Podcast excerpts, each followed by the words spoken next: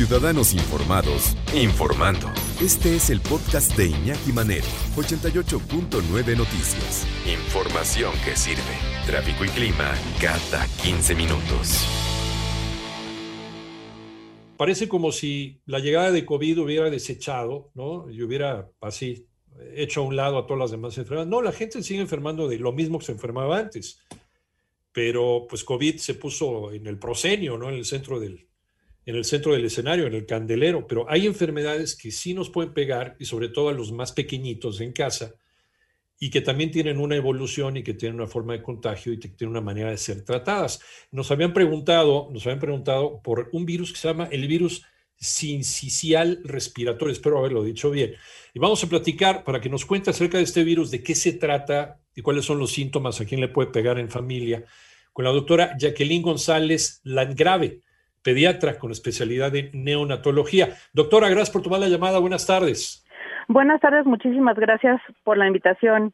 Eh, sí, como ah. dices bien, la pandemia ha ocultado o, opacado otro tipo de enfermedades, eh, sobre todo respiratorias, y yo soy representante de la asociación Con Amor Vencerás, y es muy importante para nosotros difundir información sobre, sobre padecimientos de alto impacto, eh, sobre todo en, en, este caso en la población nacida prematuramente. Y este es el caso del virus inicial respiratorio, está presente en todo, en todo el año, en toda la población y es uno de los causantes de las enfermedades, es uno de los principales causantes de las enfermedades respiratorias en toda la población.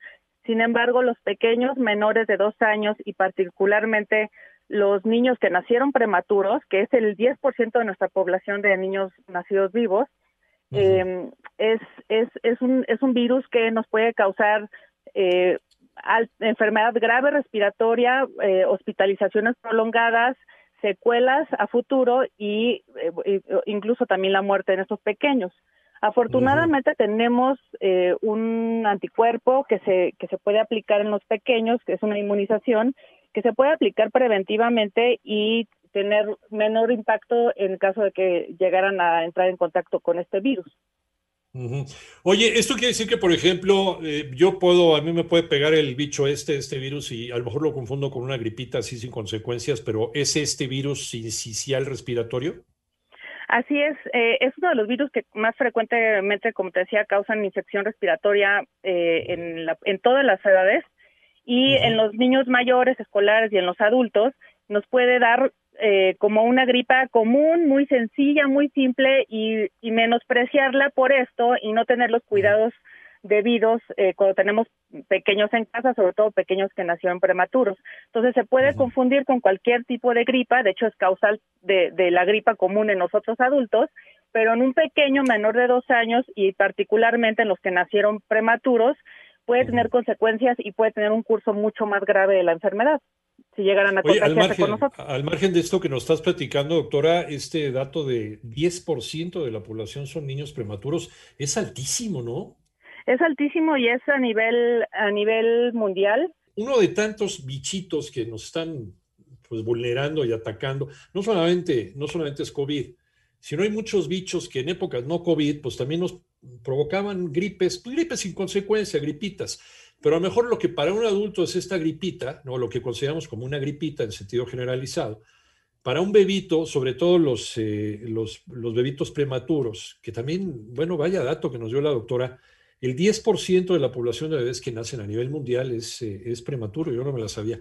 Pero un bebito prematuro un bebito menor de dos años sí corre el riesgo de que se le complique este, este virus eh, sincicial respiratorio. ¿Cómo se contagia? Nosotros, si lo agarramos en la calle o demás en el trabajo y pues lo llevamos a casa normal como cualquier gripe, pero si tenemos un bebito con estas características, podemos agravarle su situación. Doctora, regresamos contigo y muchas gracias por seguir en la línea. Claro, claro que sí, a ti muchas gracias.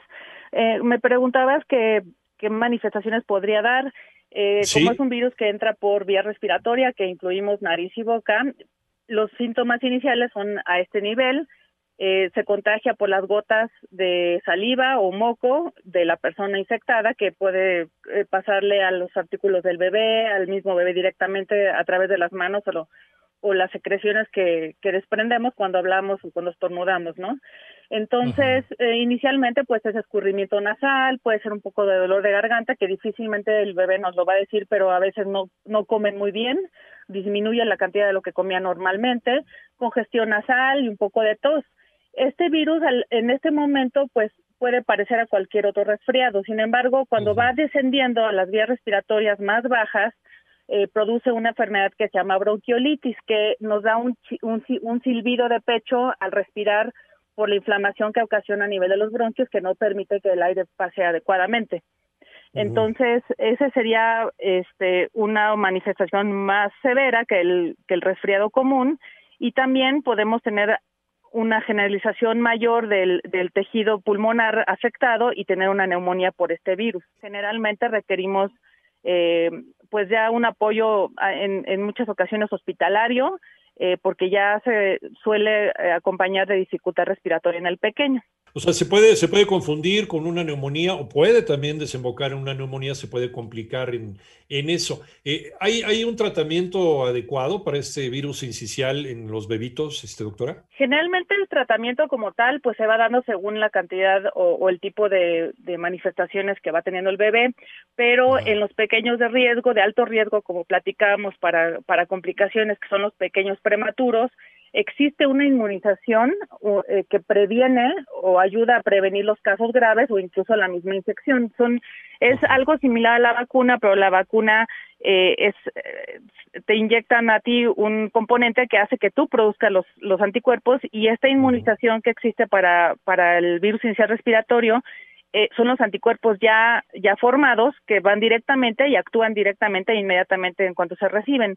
Entonces, esta inmunización se le aplica solamente a los pequeños de alto riesgo, que en su mayoría son prematuros, aunque en algunas ocasiones también se incluyen pequeños que nacieron con malformaciones cardíacas severas y pequeños que nacieron con enfermedades inmunológicas severas. Eh, entonces, bueno, hay que entonces eh, contactar al médico, preguntarle, oye, el bebé viene, el bebé viene prematuro eh, y hay que, hay que inmunizarlo con, con, esto. ¿Es, ¿Es, un procedimiento normal para este virus incisional?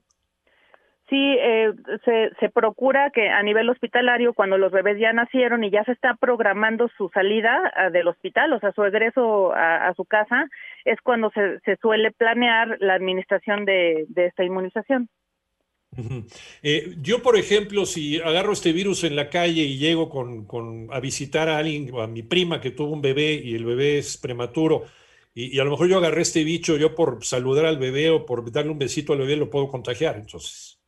Así es, sí, sí podría pasar así. Afortunadamente ahorita con todos los protocolos de, de prevención para COVID estamos teniendo pues un, un efecto secundario en prevención de otras infecciones respiratorias, ¿no? Con el cubrebocas, con, con el aseo de manos eh, más exagerado de lo habitual que teníamos y todos estos cuidados que ahora estamos teniendo al estornudar y todo esto, pues también nos van a ayudar para prevenir otro tipo de enfermedades. Pero definitivamente a nivel o sea, en cualquier momento hubiéramos los neonatólogos dicho que no hay que visitar a los bebés recién nacidos. Y bueno, mucho menos, mucho menos si fue prematurito.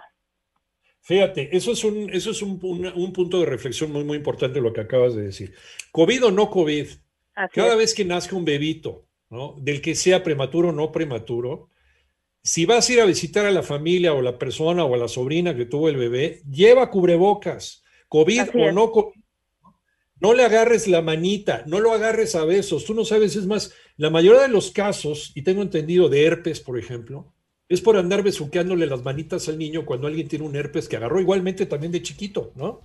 Sí, Entonces, sí, sí. Eh, es todo, sí.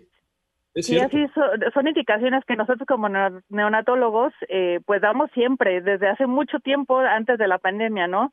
procuren no, no visitar, no recibir tantas visitas, mandan, ahora tenemos la, el, el beneficio de, de, las redes sociales y, y, el WhatsApp y podemos mandar fotos para que a la gente se le quite un poco la, la, ansiedad de, ir a conocer al bebé pequeñito y, y bueno, evitar porque un bebé, cualquier bebé recién nacido tiene un sistema inmunológico eh, deficiente inmaduro y puede puede eh, enfermar de cualquier cosa que le lleven y muchas enfermedades incluyendo el covid incluyendo también el virus inicial respiratorio eh, puede, puede uno estar eh, contagiado y estar asintomático en el momento de visitar un bebé pequeño.